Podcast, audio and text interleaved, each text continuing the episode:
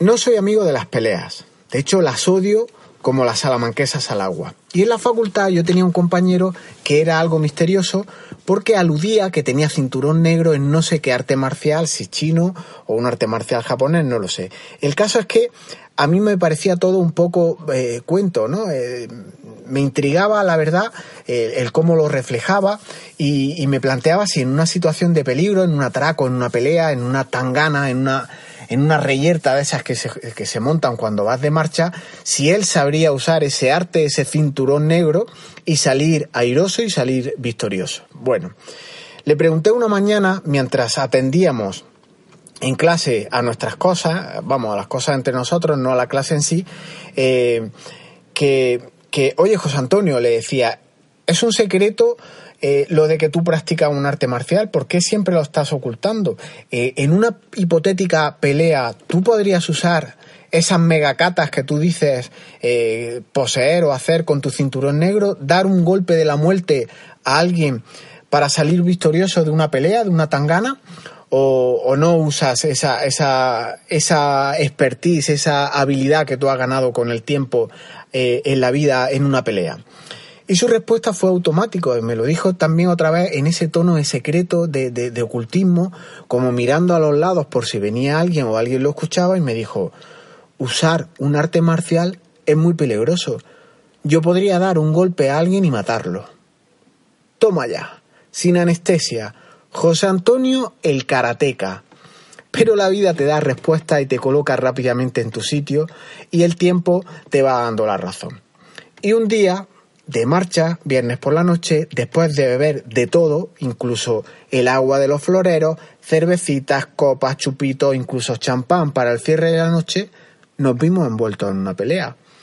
Y José Antonio, bastante pedo como iba, intervino. Estaba allí una chica que le gustaba y pensaría, este es mi momento.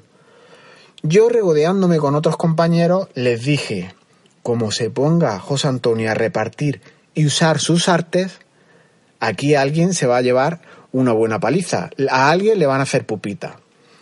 Y en esa tangana, revuelo, golpes, chillidos de chica y chica, alguna silla que otra volando, no duró más que unos segundos. Yo diría que 45 segundos en total como mucho.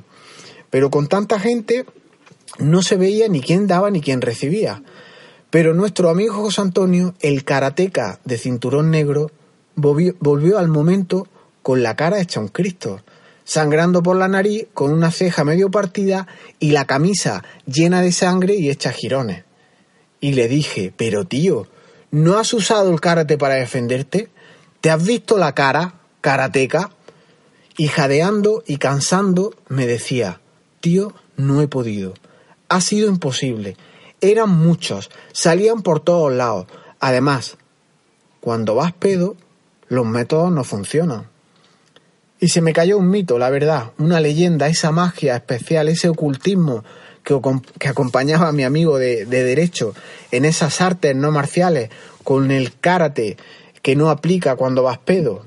Fracaso total y estrepitoso de mi gran maestro, de mi gurú, con esos secretos que él tenía y esas catas mortales que no podía usar. Moraleja, si bebes y sabes karate, igual también te parten la cara. Y para organizarte, ya sabes lo que siempre te recomiendo. Un taller, un curso de metodología de GTD eh, aplicada por fase en la que vemos las diferentes herramientas tanto para Mac como para Windows, pero que no necesitan ninguna herramienta para llevarlo a cabo.